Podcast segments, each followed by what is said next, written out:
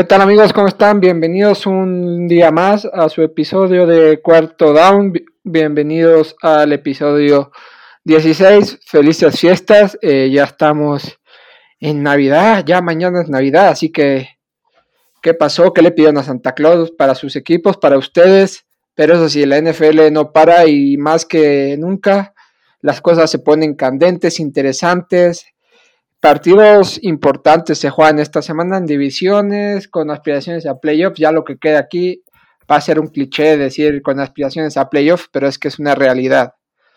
Se dieron a conocer también la lista de los jugadores que, que estará en el Pro Bowl, en principio, porque algunos suponemos que se, va, se lo va a perder por llegar al Super Bowl y algunos otros suponemos que renunciarán, pero eh, la lista ya está, la comentaremos. También ausencias, no hay ausencias significativas, porque obviamente bastante polémica con algunos nombres, sobre todo en corebacks, receptores, quizás en running back también.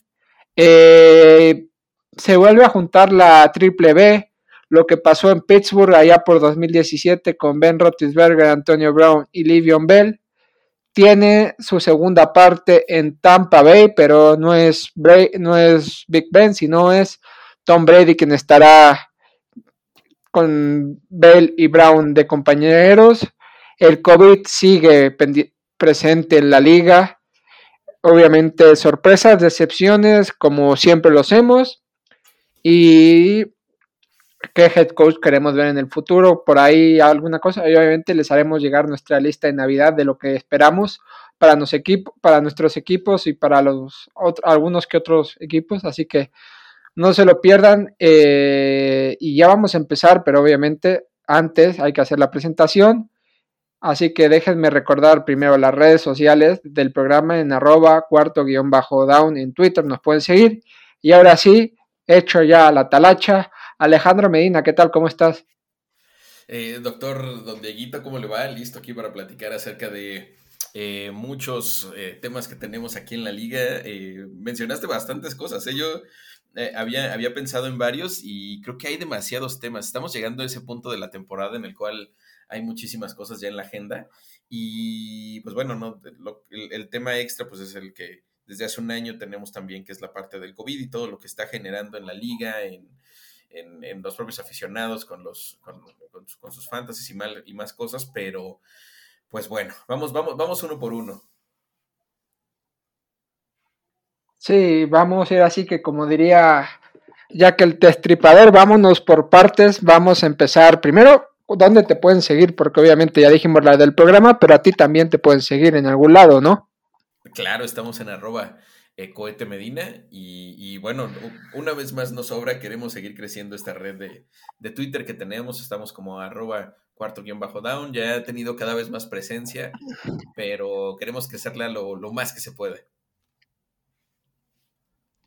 Sí, a mí me pueden seguir como Diego Ramírez 91 en Twitter. Y ahora sí, empecemos Quizás una noticia que nos llamó la atención, no esperábamos volverlo a ver en la NFL por lo menos este año, y es que Livion Bell se integra a las filas de Tampa Bay Buccaneers para suplir sobre todo la baja de Leonard Fournette, que la semana pasada tuvo que salir del juego frente a los New Orleans Saints, eh, para reforzar un, cuerpo de running backs bastante eh, complicado en el sentido de que Leonard Fournette era claro el uno. Ahora ese puesto lo toma Ronald Jones, pero por ahí está Christian Ball, está Giovanni Bernard y se, se, integra Livion Bell, que como dijimos al inicio es la triple B de nuevo, cuando está en 2017 con Steelers y con Rotisberger y con Antonio Brown.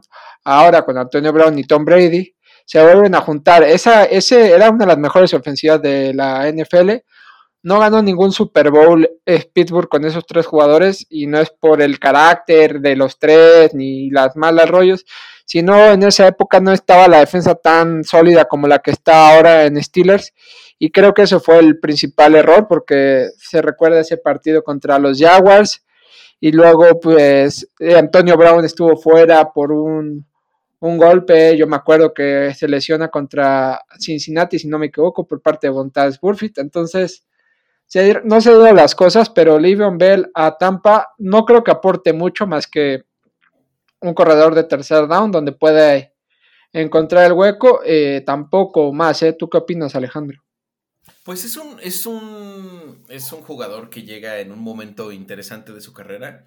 Eh, para mí llega en, siendo más bien esa leyenda que conocimos hace unos años. La realidad es que lleva varios, por no decir al menos un par de temporadas, tres temporadas quizás, que no tiene grandes resultados la Bell. La verdad es que ha jugado eh, poco y nada en este tiempo.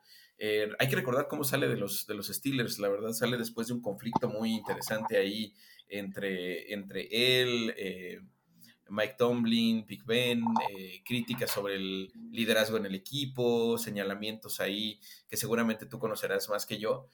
Y me parece que sale también pidiendo dinero, pidiendo una cantidad absurda para, para, que se le pagara en su momento, porque si bien había sido muy redituable, la verdad es que había sido un muy buen corredor los primeros años de su carrera, tampoco había sido eh, un, fenómeno, era muy, muy bueno, pero no, eh, yo no lo ponía al menos hasta ese momento en un calibre, eh, no sé, como lo que nos estaba dando Zeke Elliott en algún momento, como lo que nos estaba dando hace unos años Dalvin Cook, que sigue siendo enorme, pero, pero, pero bueno, yo no lo ponía en ese esquema y, y peleaba mucho esa cantidad de dinero sale del equipo por lo mismo, decide no, no, no, renovar y lo firman los Jets. Y desde ahí no hubo, no hubo gran cosa, ¿no? Pasó por los Jets sin pena ni gloria, con, bueno, ahí hubo muchas cosas también en el tema de Jets que afectaron su desempeño, pero después pasó por otros equipos también, por Ravens en esta última etapa y ahora llega acá esperando retomar su carrera, pero yo no lo veo como un, como un, como un personaje que vaya a cambiar la,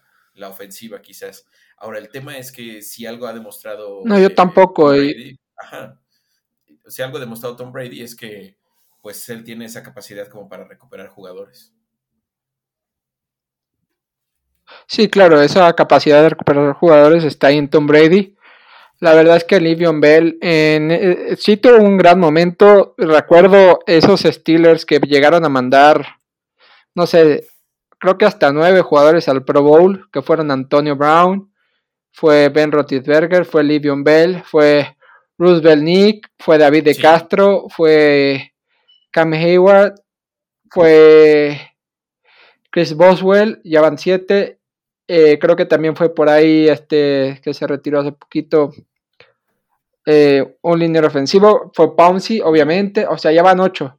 Pero entonces, ese año, cuando Livion Bell, porque hace Tuvo dos temporadas complicadas en Steelers, la primera por el tema de sustancias eh, sancionado, que ahí estuvo de Angelo, de Angelo Williams, sustituyendo lo que hizo muy bien, y después al año siguiente es cuando tienen la bronca con el dinero y aparece James Conner, y, la verdad es que fue eh, un gran jugador que encuentra muy bien los huecos, pero no creo que sea de impacto inmediato, obviamente es una arma buena para Tampa en cuestión de, de si se le pueden cerrar los partidos o, engancha rápido la forma o el ritmo, puede ser una amenaza, pero tampoco es alguien que llegue a cambiar mucho una ofensiva que, principalmente la maneja Tom Brady por la vía aérea. Entonces, es, el detalle que se junta con Antonio Brown de nuevo, que existe la posibilidad de que puedan ganar un Super Bowl de nuevo de la mano de, Tom Brady.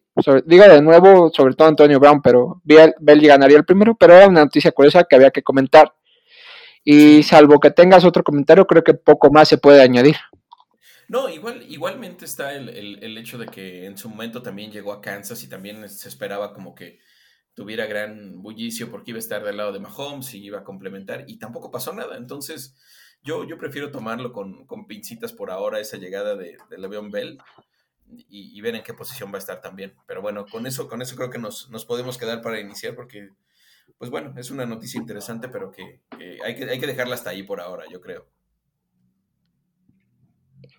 Sí, y esto fue lo que es Livion Bell. Ojalá, vamos a ver qué pasa en, este, en estos pocos partidos que quedan.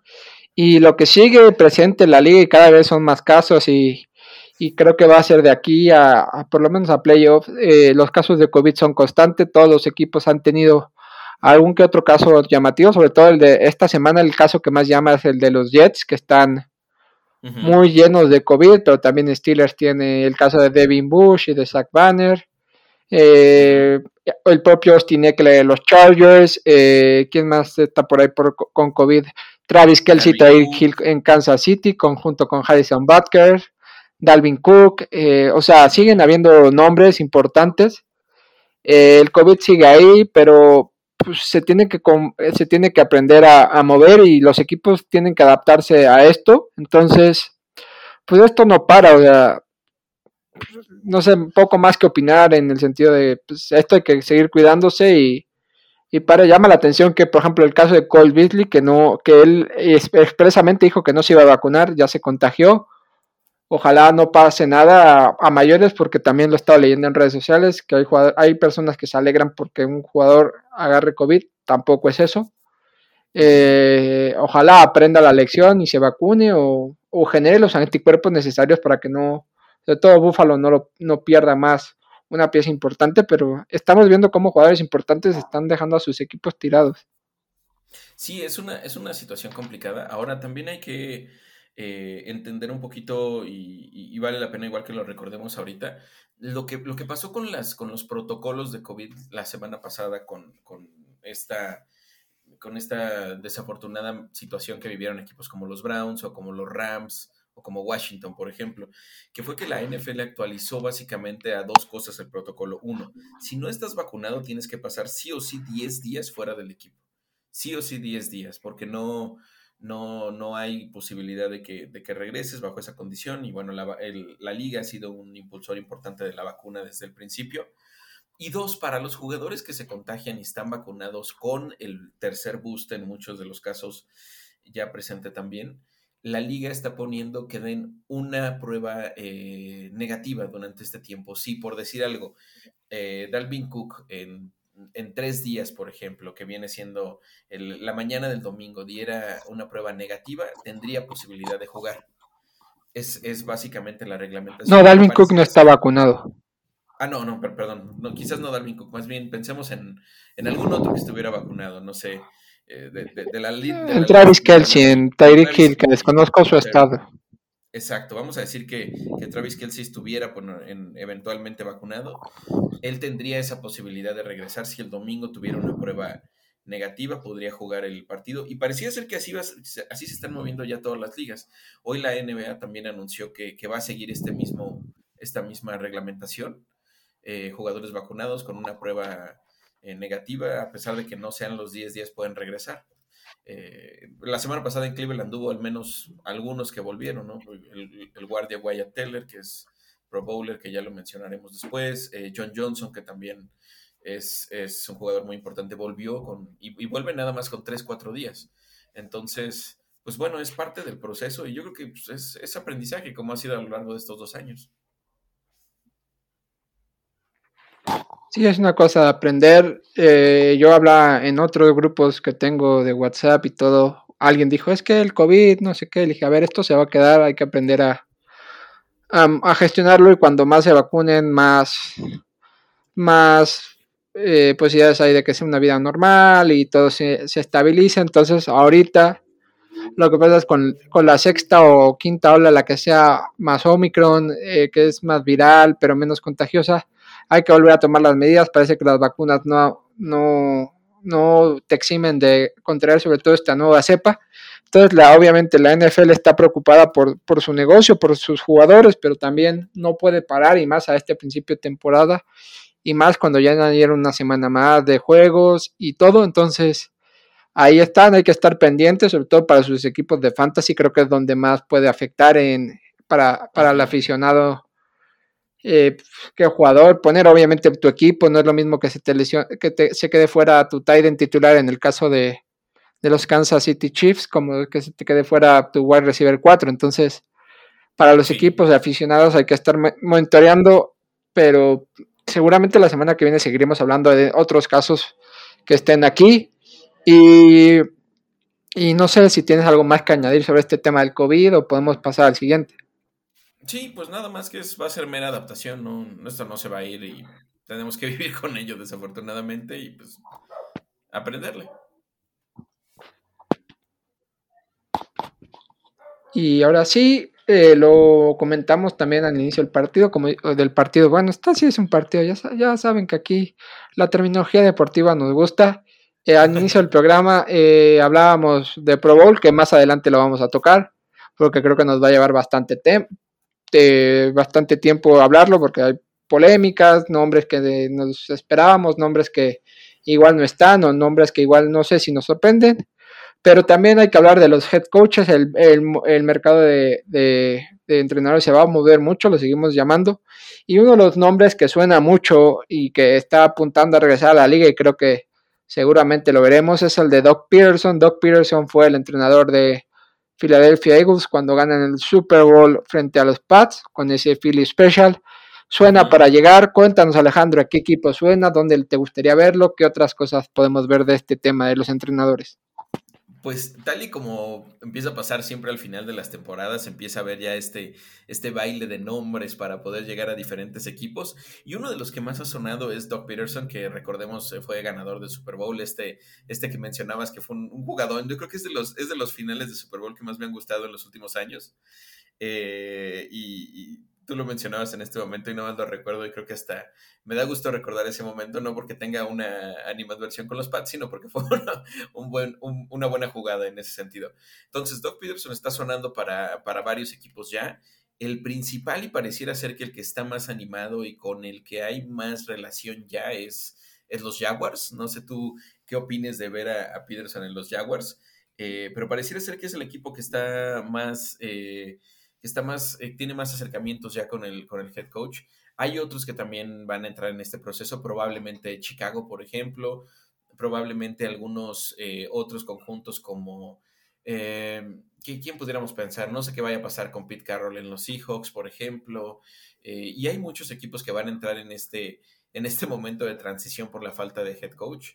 Y, bueno, pareciera ser que Doc Peterson va a ser uno de los principales en ese sentido. ¿Tú dónde, dónde lo quieres ver? Yo creo que los Jaguars puede ser interesante, ¿no? Puede ser un, un, este, un head coach interesante con, con un buen coreback también para desarrollo.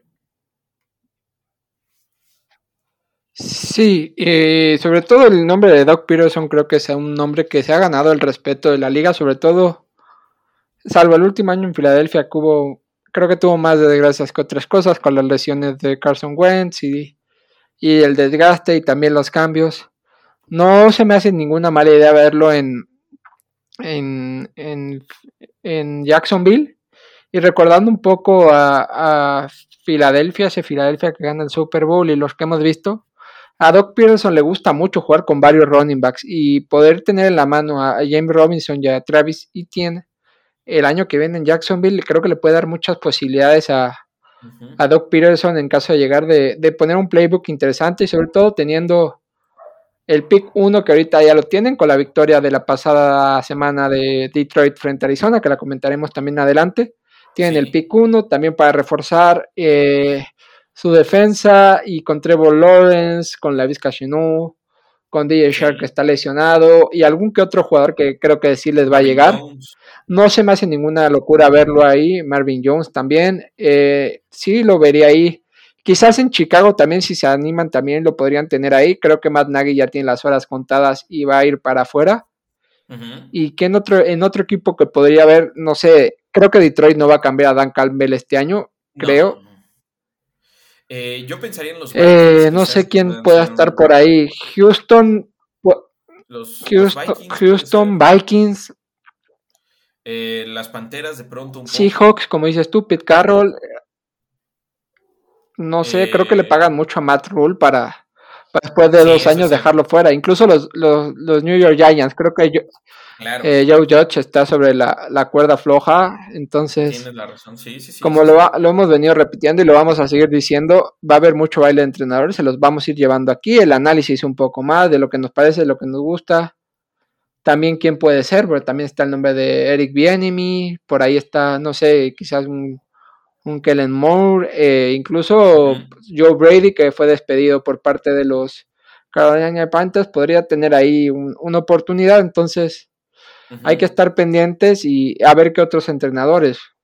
Porque seguros, seguros, pocos. Quizás, obviamente, Belichick, Bruce Arians, Mike Tomlin, eh, McDermott, Andy Reid, McCarthy y, y, o sea, sí, pero no lo veo tan seguro en, caso de que se empiecen a, torcer Harbaugh, Harbaugh, por supuesto. O sea, creo que hay una base de estabilidad, pero sí, también hay algunos que se nos pueden mover. Sí, sí, sí, totalmente. Entonces, va a estar interesante los próximos años sí movimientos. ¿eh? Sí, sí, va a haber varios. Sí, y lo vamos a estar contando aquí en cuarto down. Y ahora sí, ya llevamos el primer tercio del programa. Creo que es momento de, de meternos a un tema de análisis porque creo que ambos queremos platicar bien de lo que es el Pro Bowl, de las listas, qué nos parece, qué no nos parece, qué equipo nos gusta más, eh, todo eso. Y si quieres empezamos con el, con el Pro Bowl. antes de empezar a decir posiciones, eh, ¿te gustó? ¿Hay algo que te sorprendiera? ¿No te sorprendió algo? Pues inicialmente se me hizo una buena lista. Hay muchas críticas sobre la manera en que se seleccionan los jugadores del Pro Bowl, pero hay, hay, que, hay que recordar que ya desde hace unas temporadas la liga ya solo cuenta los votos de las personas como, como un, un, tercio de, del porcentaje para evaluar a un jugador que vaya al Pro Bowl. Eh, hay nombres que faltan, ¿no? Quizás, por ejemplo, en la, en la americana, no sé si vamos por posiciones. Eh, no estoy 100% seguro de que Lamar deba ser el... Sí, si quieres empecemos por corebacks. Quizás empecemos por corebacks en la americana, los corebacks, y el titular aquí es Justin Herbert, es el titular en la americana. Sí. De backups tienes a Patrick Mahomes y a Lamar Jackson. Y en la nacional, el titular es Aaron Rodgers, y de backup tienes a Tom Brady y a Kyler Murray. Ahora, de estos seis nombres que dijimos, quizás el que más ruido hace, quizás es el de Lamar Jackson, porque hay otros candidatos, sobre todo el de Josh Allen, creo que es un nombre que todos esperábamos ver aquí pero es que son cuatro corebacks muy jóvenes, muy, muy, muy contemporáneos. Entonces, siempre, creo que en este caso siempre va a estar la discusión ahí. O sea, esos, creo que esos cuatro, incluso Joe Burrow y Mapuras, eh, van a estar siempre ahí como quién sí, quién no, por qué uno fuera y por qué el otro no. Pero, ¿tú dejarías fuera de este año a Lamar por meter a Josh Allen? Sí, yo este año sí lo dejaba fuera no siento que haya tenido grandes números. O sea, sí ha tenido, como siempre, estas jugadas espectaculares que le conocemos, pero este año sí lo dejaría fuera, la verdad. Eh, sí, que yo también lo dejaría fuera. Eh, sobre todo Josh, Allen ha venido jugando muy bien. La cosa es que si lo vemos en el Pro Bowl, obviamente la Marte puede dar mucho espectáculo en caso de Pro Bowl. Y no digo en deportivo, en vestimenta, en swag, en estilo, en creo que hay otras cosas. Eh, obviamente Josh Allen. Y si vamos por número, incluso... Y, se van a reír la gente. Eh, ben Roethlisberger tiene mejores números que Lamar Jackson. Ben Roethlisberger tiene 19 pases de touchdown y Lamar tiene 17. Y Ben Roethlisberger tiene 5 pases, 5 intercepciones y, y, Lamar Jackson tiene 8, 9. Entonces, y tiene más yardas aéreas. Eh, ben Roethlisberger, entonces, o sea, si nos vamos a los números, creo que eh, hay muchas cosas que no nos, no nos van a llamar la atención. Y por el otro lado, en la nacional, te lo voy a preguntar así. ¿Te faltó Matthew Stafford o con estos tres eh, estás bien? Híjole, es, complicado. La verdad es que aquí siento que hay más paridad, la verdad, en la nacional que en la americana. La verdad sí creo que Stafford debería de haber estado, pero tampoco consideraría quitar a Kyler porque ha tenido una gran temporada y obviamente no va a quitar uno a Tom Brady y a, y a. Yo creo que pues también se da descontado, no sé cómo lo veas tú, que alguno de estos, eh, sobre todo los primeros cuatro, eh, de, un lado a, Patrick Mahomes y a, y ellos, bueno, a Patrick Mahomes principalmente del lado de la americana y del otro lado tanto Rodgers como Brady son candidatos fuertes para llegar al, al, Super Bowl. Entonces, aquí sí me falta Stafford, la verdad. Eh, están diciendo que para un equipo secundario. Seguramente veamos a Stafford y veamos a Josh Allen. Sí, claro, exacto, exacto. Yo, esperaría eso. Porque, o sea, yo Mahomes si lo veo llegando al Super Bowl, sorprendería que fueran los Colts o, los Pats. Los, o sea, si llegan estos tres corebacks al, al Pro Bowl es que algún, algún equipo dio la sorpresa y del otro lado, pues, salvo esos tres, creo que uno de esos tres va a llegar al Super Bowl. Entonces ahí está el sitio de, Matthew Stafford. Si quieres, pasamos con la siguiente posición que también tuvo algo de polémica. hablamos de los running backs. En la americana está Nick Chubb, está Joe Mixon y está Jonathan Taylor. En la nacional está Dalvin Cook, está James Conner y Alvin Kamara. La polémica es, sobre todo, ¿por qué está Nick Chubb? Creo que esa es la polémica. ¿Y por qué no está Austin Eckler, que es el running back con mayores touchdowns después de Jonathan Taylor? Y el otro lado, James Conner quizás se benefició de la ausencia de Chase Edmond y de la cantidad de touchdowns que ha tenido. Eh, no sé, eh, ¿qué opinas de, estos, de estas tercias de running backs? Pues yo, yo creo que quizás más bien el tema de, de le pasa más allá de los touchdowns. Yo, yo, creo que es un corredor fenomenal, pero yo por ahora y por, o sea, sí lo pongo detrás de Nick Chubb, la verdad. O sea, eh, por el número de, de, de yards que lleva, el, volumen de partidos. Chubb se perdió algunos, por ejemplo, a lo largo de la temporada, más allá de, de defenderlo. Y bueno, tampoco quitaría a Joe Mixon, que la verdad ha tenido un año espectacular, Mixon. Entonces, eh, yo no lo veo mal. Eh, Jonathan Taylor es por mucho el más importante en este momento. Y, del otro lado, del lado de la Nacional, me cuestiono un poquito el tema de, Alvin Camara, pero eh, no sé tú ahí por quién lo cubrirías también. Está muy, muy difícil, sobre todo lo de Alvin Camara. Creo que, creo que tanto Cook como Camara no, han, no han tenido el rendimiento que se les esperaba. Y la nacional es muy difícil encontrar un running back que esté muy bien. O sea, Dalvin Cook, Conner y Camara, y te puedes meter, puedes meter a Zeke Elliott y puedes meter a Aaron Jones. Y creo que esos cinco te valen, porque después de Andre Swift está fuera. Eh, ¿Qué otro running back? Eh, en Chicago, pues no hay un buen running back, en, Filadelfia no hay un buen running back, eh, Antonio Gibson no está, Shaquem Barkley tampoco, quizás Leonard Fournette, o sea, puedes, si puedes meter aquí a Fournette también, entre esos seis. Y siendo realista y abogado al diablo, eh, Nick Chubb o Joe Mixon están gracias a que no está Derrick Henry. Porque si Derrick Henry estuviera sano, el americano, sus dos corebacks sus running backs titulares iban a ser Jonathan Taylor y Derrick Henry, y luego Chop y Mixon y Eckler y los demás se disputan un lugar más. Claro, Entonces, eh, esto hay que estar ahí. Eh, creo que lo de Conner es un premio a la gran temporada que ha tenido. Sí. No, como a números no es la mejor temporada que ha tenido, la mejor temporada es la que, la que sustituyó a Livion Bell, que fue, incluso también fue Pro Bowler, entonces salvo la polémica de Eckler, salvo algunos y este, y en la nacional que los veo un poquito más flojos en en, en, en, en running backs está bastante justo, ¿no? Sí, yo también lo creo que está bastante justo.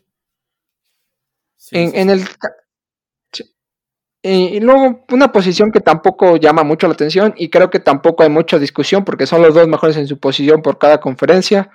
Hablamos de los fullbacks, Patrick Ricard y Kyle Jusic, creo que no tienen nadie que les compita en este momento en, sus respectivas conferencias, no sé qué opinas. No, 100% de acuerdo, yo creo que son los mejores. Totalmente de acuerdo.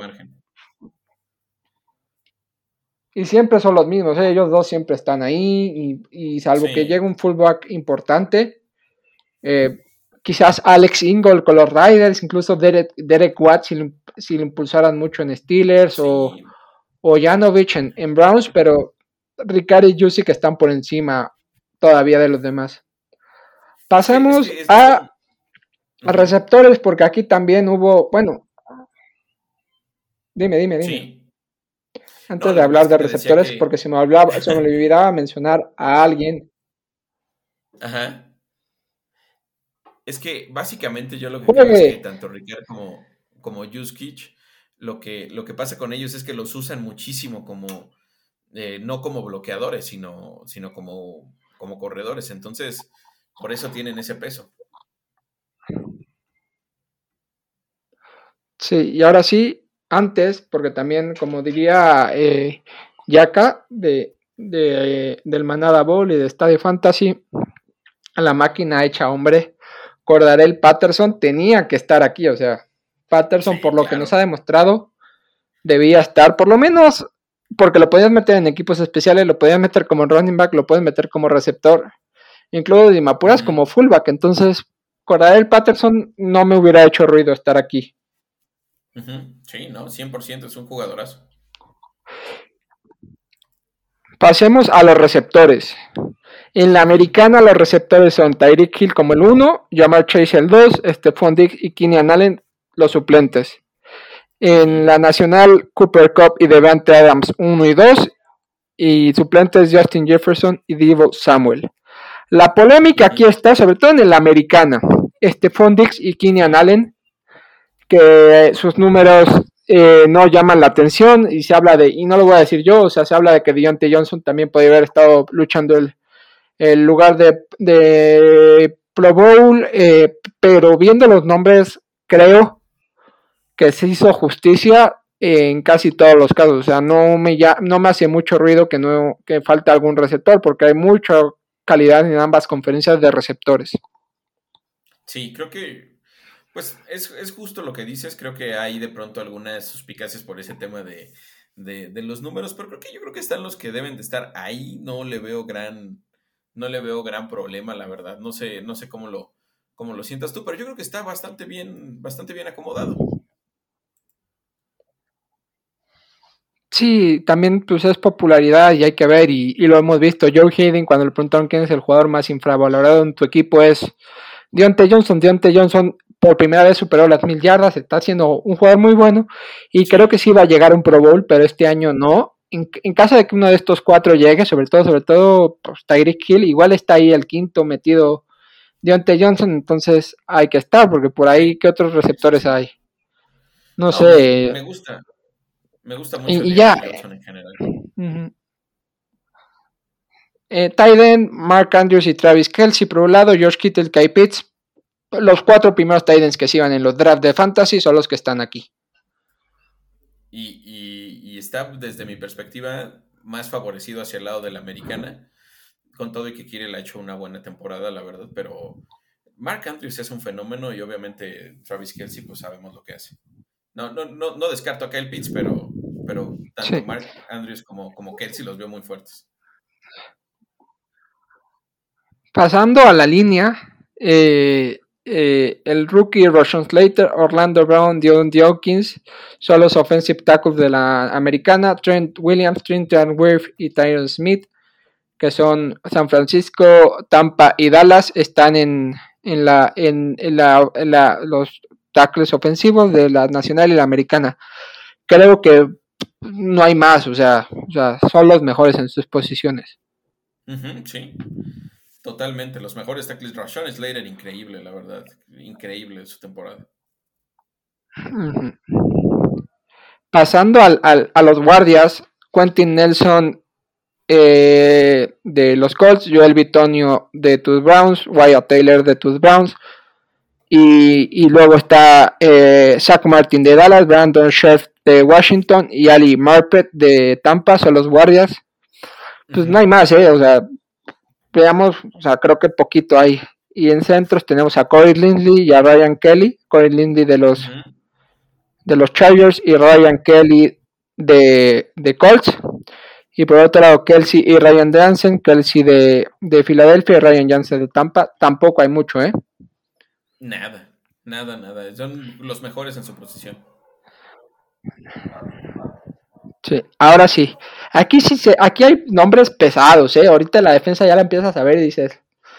Ahí. Los defensive ends son Miles Garrett, Max Crosby y Trey Hendrickson por la parte de la americana. Nick Bosa, Brian Burns y Cameron Jordan por parte de la nacional. ¿Alguna queja? Eh, no, no, no, no, para nada. No, en defensive ends nada. No. Creo que es ligeramente más fuerte la americana. En, en defensive, en, en, en, linebackers, en defensive linebackers, tenemos a DeForest Buckner, a Chris Jones y a Cam Hayward por parte de la americana, a Aaron Donald, a Jonathan Allen y a Kenny Clark por parte de la nacional. Tampoco hay nada que quejarse aquí, ¿no? Nada, aunque en esta parte es más fuerte la nacional desde mi perspectiva. Eh, pues ahí, los veo muy igualados, ¿eh? Yo ahí los veo igualados.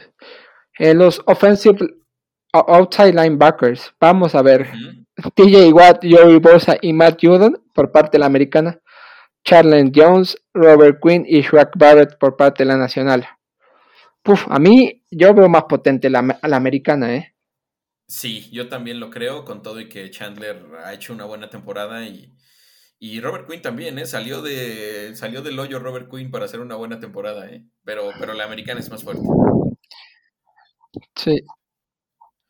Eh, los interior linebackers, los linebackers interiores, eh, Darius Leonard, Denzel Perryman y ya por parte de la nacional, de la americana y por parte de la nacional, Micah Parsons y Bobby Wagner.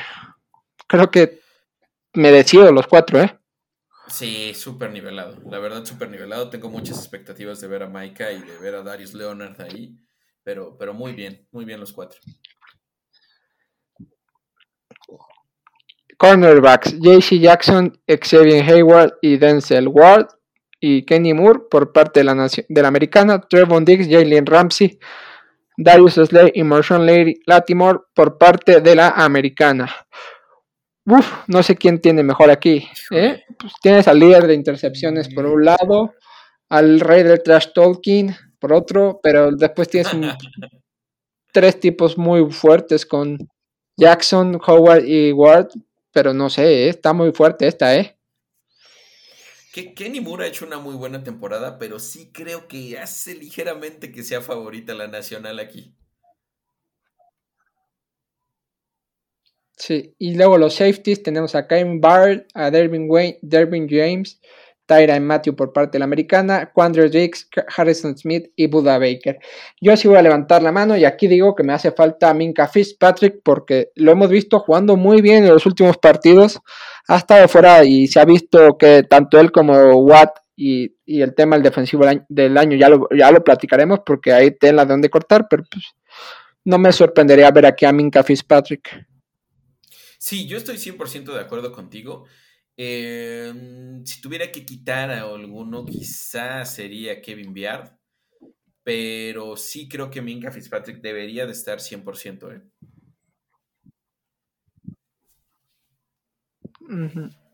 Y los equipos especiales, Ponter, AJ Cole y Brian Inger, ahí pues poca discusión.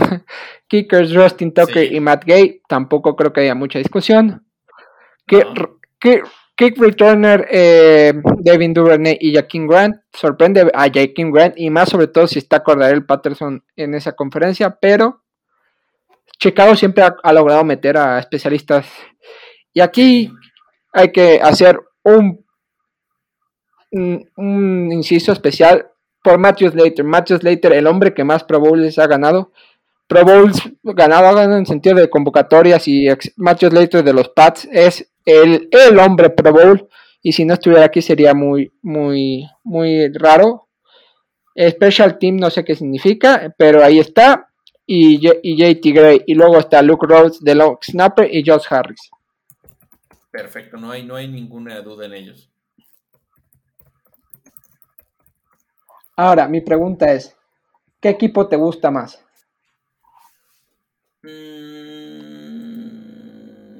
Me gusta la americana. Me gusta la americana. Eh, creo que pueden dar un poquito más de espectáculo, la verdad. Eh, creo que tienen, obviamente los dos son jugadores enormes y todo, pero veo un equipo un poco más, más fuerte del lado de la americana. Y creo que llevan varios años, no estoy seguro que gana la americana, no sé cómo, no sé cómo está la situación. Yo tampoco. Yo coincido contigo, creo que la americana es mejor. En ataque los veo muy igualados, o sea, las cosas como, sobre todo en coreback receptores y los veo muy igualados, pero para mí la defensa que presenta la americana es espectacular. Si te van a poner presión, Miles Garrett, DeForest Buckner, Chris Jones, Cam Hayward, TJ Watt, Joey Bosa, Matt Judon, Darius Leonard, Denzel Perryman, o sea, está bien que sea un partido de broma, pero si esto les da por jugar, es un... Y si tú eres entrenador de la Nacional, sí quieres decir, vamos a hacer blitz y disparemos todos, eh, yo no quisiera ser el coreback que está enfrente, ¿eh? O sea, por nombres, ¿eh? O sea, me asustan más esos nombres que Nick Bosa, Brian Burns, Cameron Jordan, Aaron Donald, Jonathan Allen, Kenny Clark. Creo que imponen más los de la americana. Si te dicen, te va a hacer un blitz la defensiva de la americana, si dices, ay, lo que se me viene encima. Sí, sí, sí. Sin demeritar la nacional, que igual me tachan de loco, los fans de Mika Parsons, de Aaron Donald, pero no sé si entiendes mi punto. Sí, totalmente, totalmente de acuerdo contigo. Creo que es, creo que es un equipo un poco más sólido. Este, y nada más por dejar el dato, la Nacional no gana desde 2015. Sí, hay, que, ahí está el dato. Y tú me lo comentabas, el del top 5 de los de los que meten más presión al coreback, están tres en la americana, que son Mike Garrett, Trey Hendrickson y TJ Watt. Entonces, o sea, 3 de 5, entonces ahí está. Pero esto, es el, esto fue lo que fue el Pro Bowl, ya lo hicimos bastante, creo que le, les dimos bastantes minutos, 20 minutos para explicarles un poco el Pro Bowl. Esto se juega una semana antes del Super Bowl, así que seguramente habrá cambios, porque algunos no jugarán por el Super Bowl, otros decidirán, decidirán tomar sus vacaciones antes, entonces estemos pendientes. Y ahora sí, antes de, de pasar a las previas, porque creo que vamos bien de tiempo, Sorpresa y decepción de la semana pasada para ti. para mí, eh, la sorpresa, la sorpresa para mí es la victoria de Detroit frente a los Arizona Cardinals. Creo que Dan Campbell hizo un playbook perfecto, supo mantener la ventaja, supo detener un buen equipo. Es que puedes decir, es que no está de Andre Hopkins, no, pero es que es Arizona, o sea, se vio muy mal a Kyler Murray, se vio mal a, James Conner. Eh, para mí la sorpresa fue la victoria de, los Lions.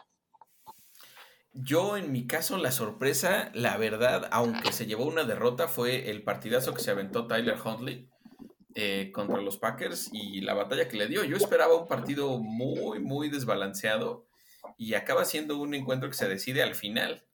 Eh, hace, hace unos días escuchaba que Tyler Huntley decían que era mucho más veloz que, que entonces pues la verdad de un partidazo Tyler y esa fue mi sorpresa de la semana, yo creo.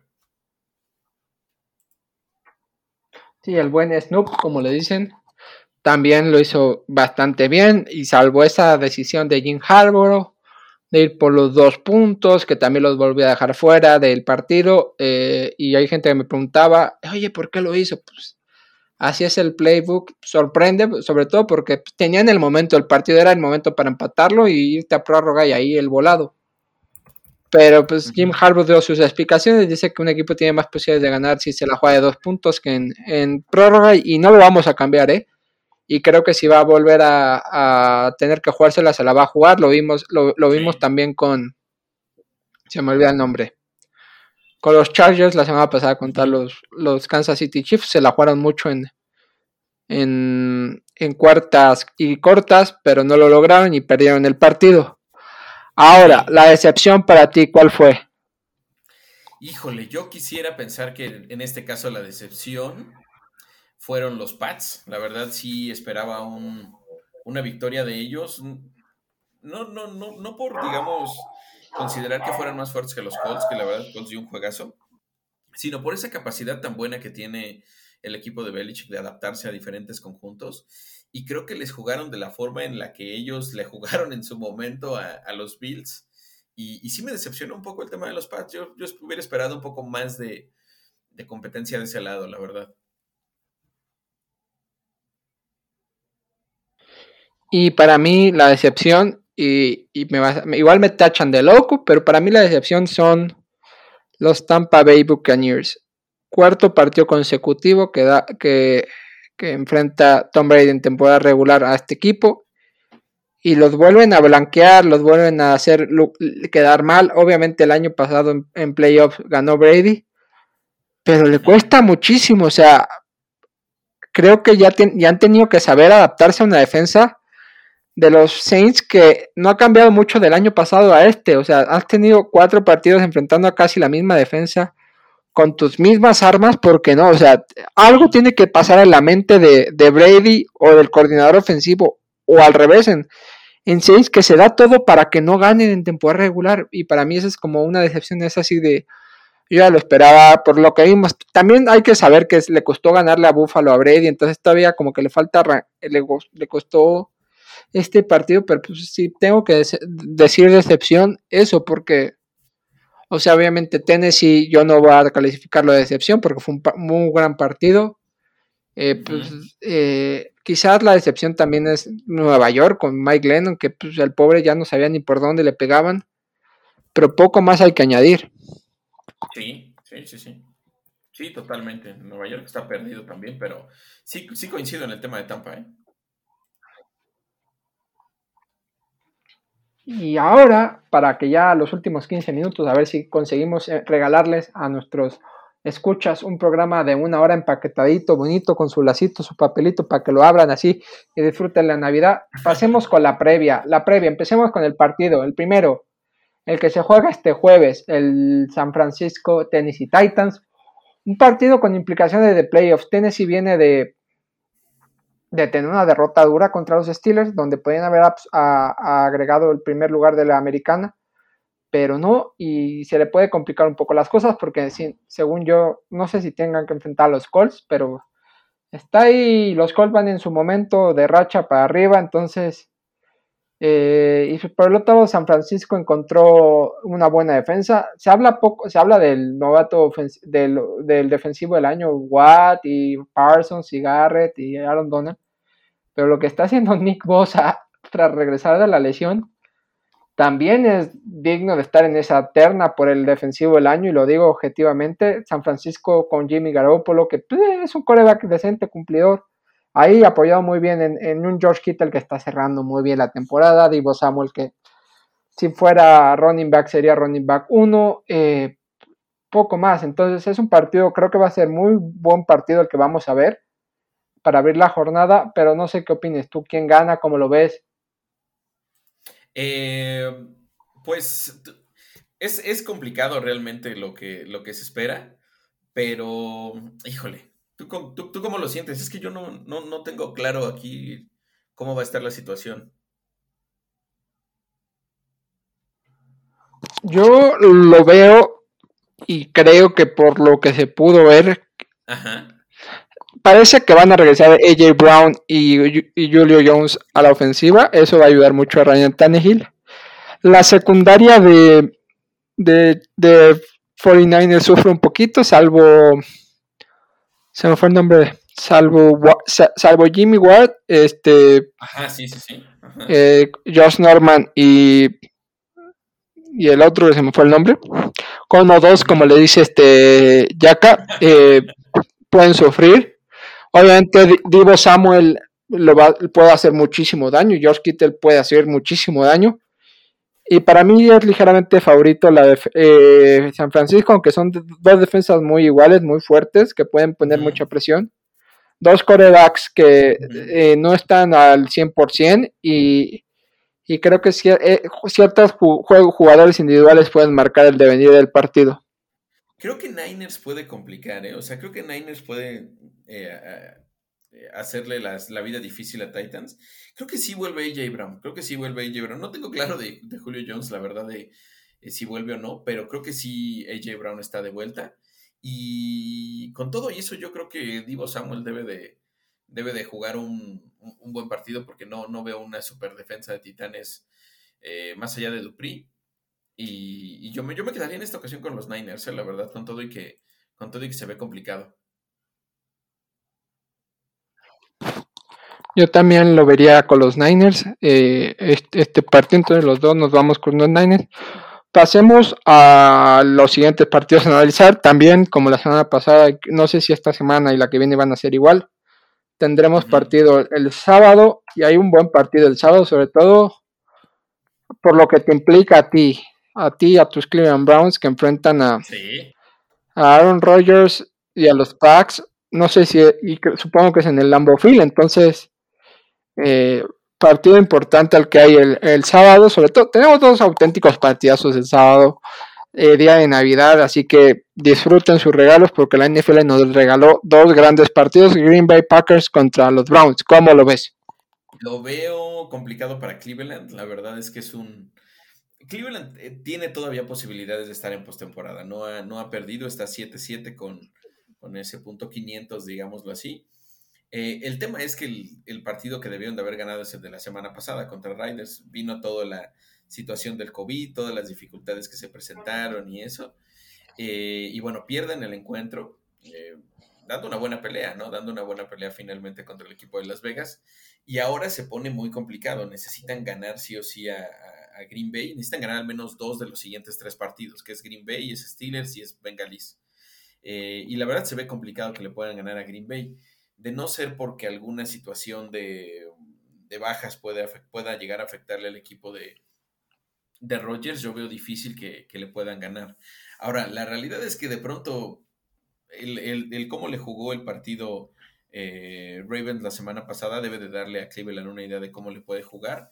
Y también el tema de, pues de, la, de la defensa, que no acaba de ser tan dominante la defensa actual de, de los Packers con todo y que tiene muy buenos jugadores en, el esquema. Creo que eso, eso puede ser lo que ayude a Cleveland. Yo por ahora sí doy por, por, pues, por favorito a Green Bay, la verdad. Yo, yo también doy por favorito a Green Bay, sobre todo. Pues está el factor Aaron Rodgers y el factor Devante Adams. Devante Adams eh, está, lo vimos contra Baltimore, tuvo esta triple cobertura escalonada es muy bueno en ese release, en ese, y habla de, ya creo que lo ya comentamos aquí, habla de que se fijó mucho en Allen Iverson, en esos movimientos de básquet para separarse, y creo que eh, Packers está cerrando bien, o sea, ya regresó Jerry Alexander, está Bakiari, Aaron Rodgers está como en su la dance, donde quiere darlo todo, eh, han, sabido ganar, Aaron Jones aporta, y, y AJ Dillon creo que se ha vuelto un complemento muy bien por por juego terrestre y la defensiva ya está respondiendo. Entonces, para mí es un partido que, en teoría es favorito Green Bay, pero como dices tú, eh, eh, Baltimore ya enseñó cómo ganarle. Pittsburgh también estuvo ahí peleándole pelea. Creo, que son tres defensas muy parecidas, muy agresivas, que pueden meterle mucha presión a, esa línea de, de, Packers para llegarle rápido a Rogers y confiar en su secundaria, en que tiene los pases, en que puedan haber una intercepción y no regalarle nada a Aaron Rodgers, porque si le regalas una mala jugada te, va a matar y, ahí está. Entonces, por eso veo tantito diferencia eh, a Green Bay, y sobre todo porque es el Lambo Field, el, frío, lo que aprieta esa afición, y para mí son favoritos eh, los Packers, pero por poquito, ¿eh? tampoco es mucho, pero sí, es un partido ya muerte para los Browns. Sí, si lo pierden están fuera casi casi, ¿eh? Sí. Sábado a las 7 y cuarto. Buen partido, digámoslo, es un buen partido. Arizona Cardinals contra Indianapolis Colts. Eh, con lo que le corrió Detroit a Arizona, Jonathan Taylor, y lo que le hizo a, a, Pats, creo que Jonathan Taylor aquí puede ser un factor muy fuerte diferencial, sobre todo en la secundaria de, de, de, Colts puede hacer sufrir a un Kyler Murray que viene a la baja, ya lo vimos la temporada pasada, que a Arizona le cuesta mucho cerrar y sin DeAndre Hopkins va a estar complicado el asunto, pero para mí, favorito los Colts. Favoritos, favoritos los Colts, pero sí creo que también Cardenales se encuentra en una posición en la cual necesita ganar o ganar. Esa derrota con, con, los Lions de la semana pasada los deja mal parados y los quitó de la posición ah, eh, eh, con Detroit, los, dejó mal parados y los quita de la posición eh, prioritaria en cuanto a en cuanto a postemporada. Creo que con esa con esa derrota Dallas se puso como el tercer sembrado, Cardenales como el cuarto y podría segundo, el segundo. Ah, Dallas se puso como el segundo, exacto, sí. Cardenales pasó a ser el cuarto y creo que lo que más preocupa para los equipos que quedan arriba es un enfrentamiento eventual con los Rams, que pareciera ser que va a ser el quinto sembrado. Entonces, imagínate un, un en, en, la primera ronda de, de comodines un, un Cardenales Rams, es un partido muy duro. Entonces, eh, yo creo que debe de ganar sí o sí eh, Cardenales, eh, si no quiere ponerse en problemas, sobre todo por los partidos y los equipos a los que va a enfrentar. Sí, es un partido duro y, y enfrenta una defensiva dura que vimos cómo maltrató a, a Mac Jones, cómo lo, lo, lo, sacaron y jugadores no tan buenos como los que tiene Colts le sacaron intercepciones a, a Murray, pero el talento lo tiene, pueden, si corre puede ser un partido interesante, pero pues obviamente veo ligeramente favorito a los, a los Colts y sobre todo por Jonathan Taylor, ¿eh? Sí, sí, sí. Otro partido importante, domingo a las 12. Perdón, perdón, que me adelanto. Esto del delay me hace adelantarme, pero ¿qué estás diciendo? No, está bien, domingo a las 12 está perfecto. Domingo a las 12. Eh, duelo candente, donde se van a coser, donde se cuecen las habichuelas, donde va a estar aquí parte del mejunje, de lo que es playoffs en la americana. Los Pats contra los Bills, tú te ríes, pero es un partido había muerte para ambos equipos, ese ¿eh? Juan, el liderato de su división.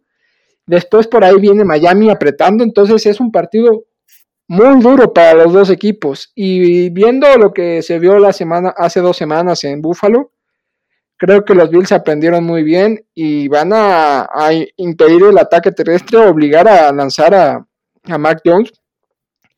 Y, y, Josh Allen tiene que tener un mejor resultado. Gabriel Davis está demostrando que es wide receiver 2 en este equipo con las bajas de Cole Beasley y Emmanuel Sanders. Es un partido muy, muy, muy, muy justo. No me atrevo a dar un, un, candidato ganador, pero voy a tirarle un poquito a los Bills por uno o dos puntos, ¿eh? Sí, yo creería también que los Bills deben de, deben de ganar este partido, aunque la realidad es que no va a ser nada sencillo. ¿eh?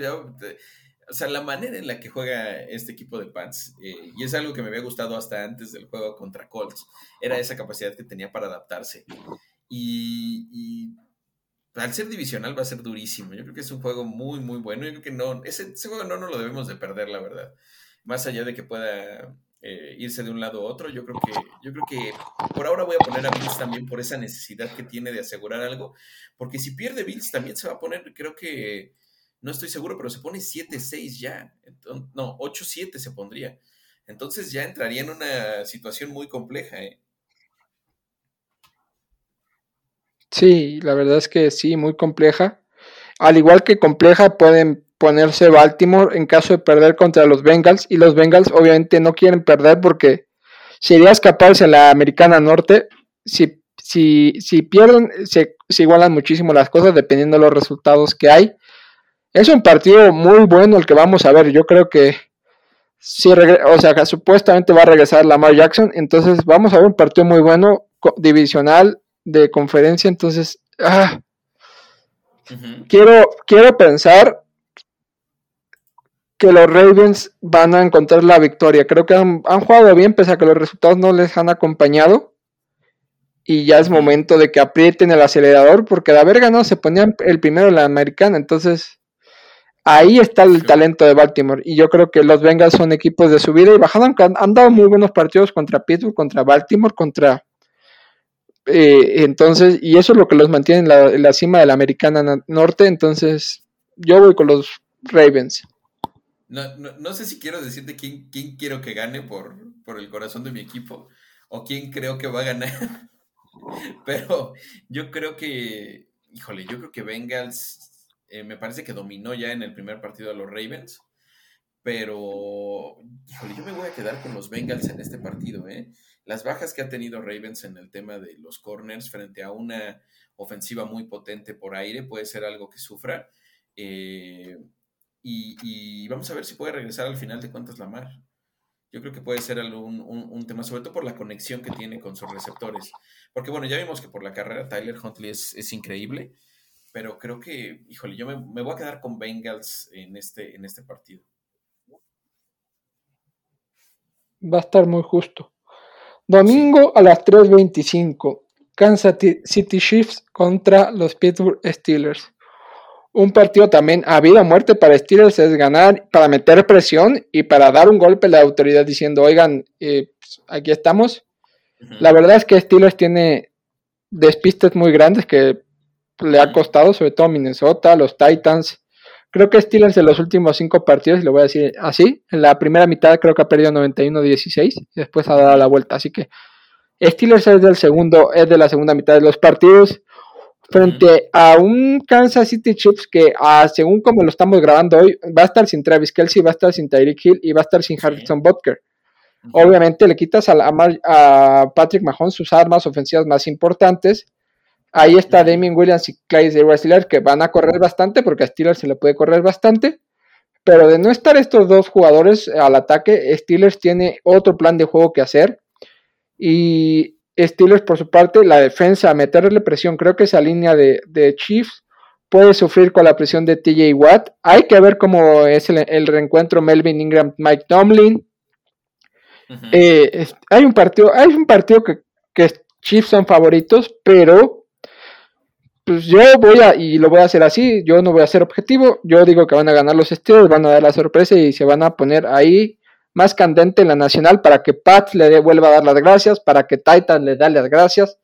Porque Steelers, si te has fijado, le ha pegado a los equipos que iban arriba, le ha pegado a Buffalo, le ha pegado a, Baltimore, le ha pegado a Tennessee, entonces yo voy con los Steelers aunque me puedan tachar de loco. Mm, yo me quedo todavía con los Chiefs. Yo creo que están en un buen momento y más allá de las ausencias a la ofensiva, eh, pues literal, next man up. Ahí vamos a ver qué pasa con, otras figuras que, pueden tomar relevancia. Eh, no digo que sean sustituibles de ninguna manera Tyreek Hill y, Kelsey sobre todo, ¿no? Pero sí creo que hay otros jugadores que pueden tomar ese rol. Eh, y bueno, vamos a ver cómo lo, cómo, lo, cómo lo encuentran. Y sí creo que la defensiva de los Chiefs ha mejorado muchísimo. Muchísimo. Entonces, todavía me quedo con los Chiefs. Sí creo que va a ser un partido muy apretado, muy, muy apretado. Un partido que se va, eh, se va a resolver en una jugada de, gol de campo o en, una, en alguna cuestión ahí rara que pueda generarse. Pero, pero sí creo que va a ser justo. ¿eh? No, no, no, no, no veo a Steelers perdiendo por muchos puntos, la verdad. Sí, yo obviamente sé que las apuestas están con, con Kansas, pero ahora sí estoy mirando por el lado poco objetivo porque quiero ver a Steelers en playoffs. Ese es como un regalo de Navidad que quisiera. Y ya para cerrar estas eh, previas amplias, Cowboys Washington cerrando el domingo a las 7:20. Cowboys de ganar, creo que amarraría eh, su primer sembrado en su, en su división. Entonces, creo que poco más se puede hablar. Es un partido que va a estar igualado. Hace dos semanas lo vimos, donde Cowboys pasó por encima de Washington, pero creo que ahora es, incluso sin el AT&T Stadium, entonces Cowboys para mí, aunque pues, luego tienen sus, desapariciones los Cowboys y, y nos sorprenden, pero no debería tener problema.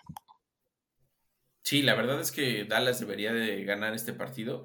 Eh, siempre es un reto jugar un partido divisional y contra Washington más, pero creo que al estar en, casa, me parece que es, entonces eso los va a beneficiar mucho. Creo que, creo que Prescott lleva varios partidos sufriendo y los partidos los ha venido empujando sobre todo la defensa de Dallas.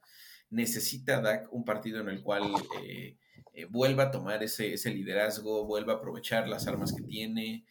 Vuelva a hacer que, que, Amari se vea súper poderoso, que, que Pollard vuelva a jugar de la manera en la que había estado jugando. Entonces, Dallas necesita recuperar ese tema de la ofensiva. Y creo que pudiera ser contra Washington, la verdad. Yo creo que es posible hacer eso con todo y que Washington no es un flan. Sí, y eso solo resúmenes. Ahora rápido, rapid fire. Falcons Lions.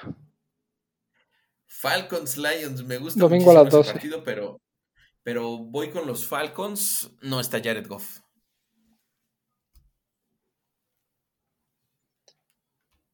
Falcons, yo también. Vikings, Rams. Me quedo con los Rams. Igual yo. Jets, Jaguars. Madre del Señor. Uf, me quedo con los Jets con todo y el montón de problemas que tienen por COVID. No, ya me voy con los Jaguars. Tienen demasiadas bajas y son importantes. Divisional también, domingo a las 12, Eagles Giants. Vamos con los Eagles. Vamos con los Eagles. Texan Chargers, domingo a las 12. Eh, vamos con los Chargers. Chargers también. Domingo a las 12. Tampa, Carolina. Vamos con Tampa. Vamos con los Bucks. Domingo a las 3 y 5. Seattle, Chicago. Híjole, vamos con Seattle. Yo voy con Chicago. Vamos a confiar en, no sé, en, esa magia de Matt Nagy. No sé. para ponerle duelo divisional también. 3.25. 3.25. Riders Broncos. Ese es, buen partido, ¿eh? Yo me voy a quedar con los Broncos. Eh, creo que la última y nos vamos también de Broncos en esa oportunidad por playoffs. Yo también me voy a quedar con Broncos. Y ya para cerrar, lunes, 7 y cuarto. Saints con Ian Bock, quarterback de Notre Dame, contra los Miami Dolphins de Tua. Yo voy con Miami. Mm, yo voy con Miami también. Voy con Miami también, con todo que la defensa de Saints ya nos demostró mucho la capacidad que tiene. Esto fue el repaso de, la jornada. Obviamente ya nos pasamos de la hora, pero pues ya saben que aquí somos de, carrera larga en este programa. No quiero cerrar el programa sin antes decirlo, yo ya lo dije rápido, ¿qué regalo de Navidad pides? Yo pido que Steelers se meta en playoffs y que le den el, el defensivo del año a TJ Watt. Esos son mis deseos de Navidad tus deseos de Navidad para NFL? Eh, yo quisiera obviamente que Browns fuera a playoffs, pero mi deseo de Navidad sería que Cleveland le ganara en su último partido a Ben de visita. Ese es, el deseo que tengo yo.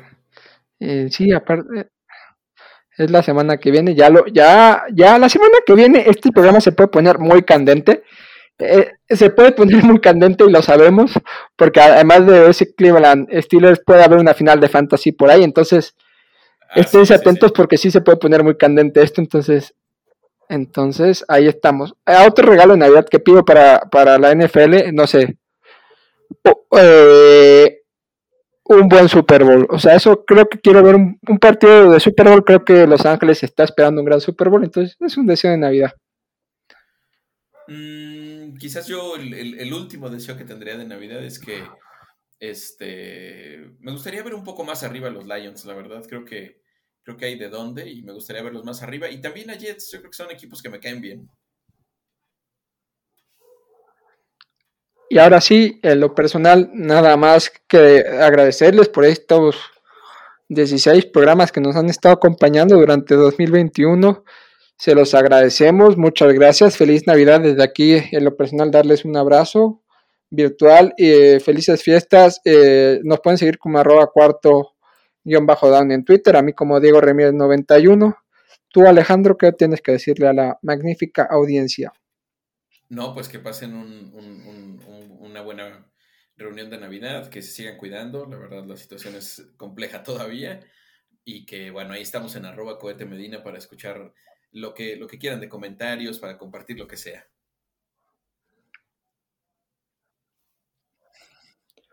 Muchas gracias a todos, felices fiestas y nos escuchamos la semana que viene, que va a haber programa para cerrar el año.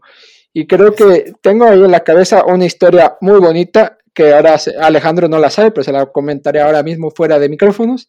Así que muchas gracias y un abrazo y felices fiestas. Felices fiestas a todos, muchas gracias.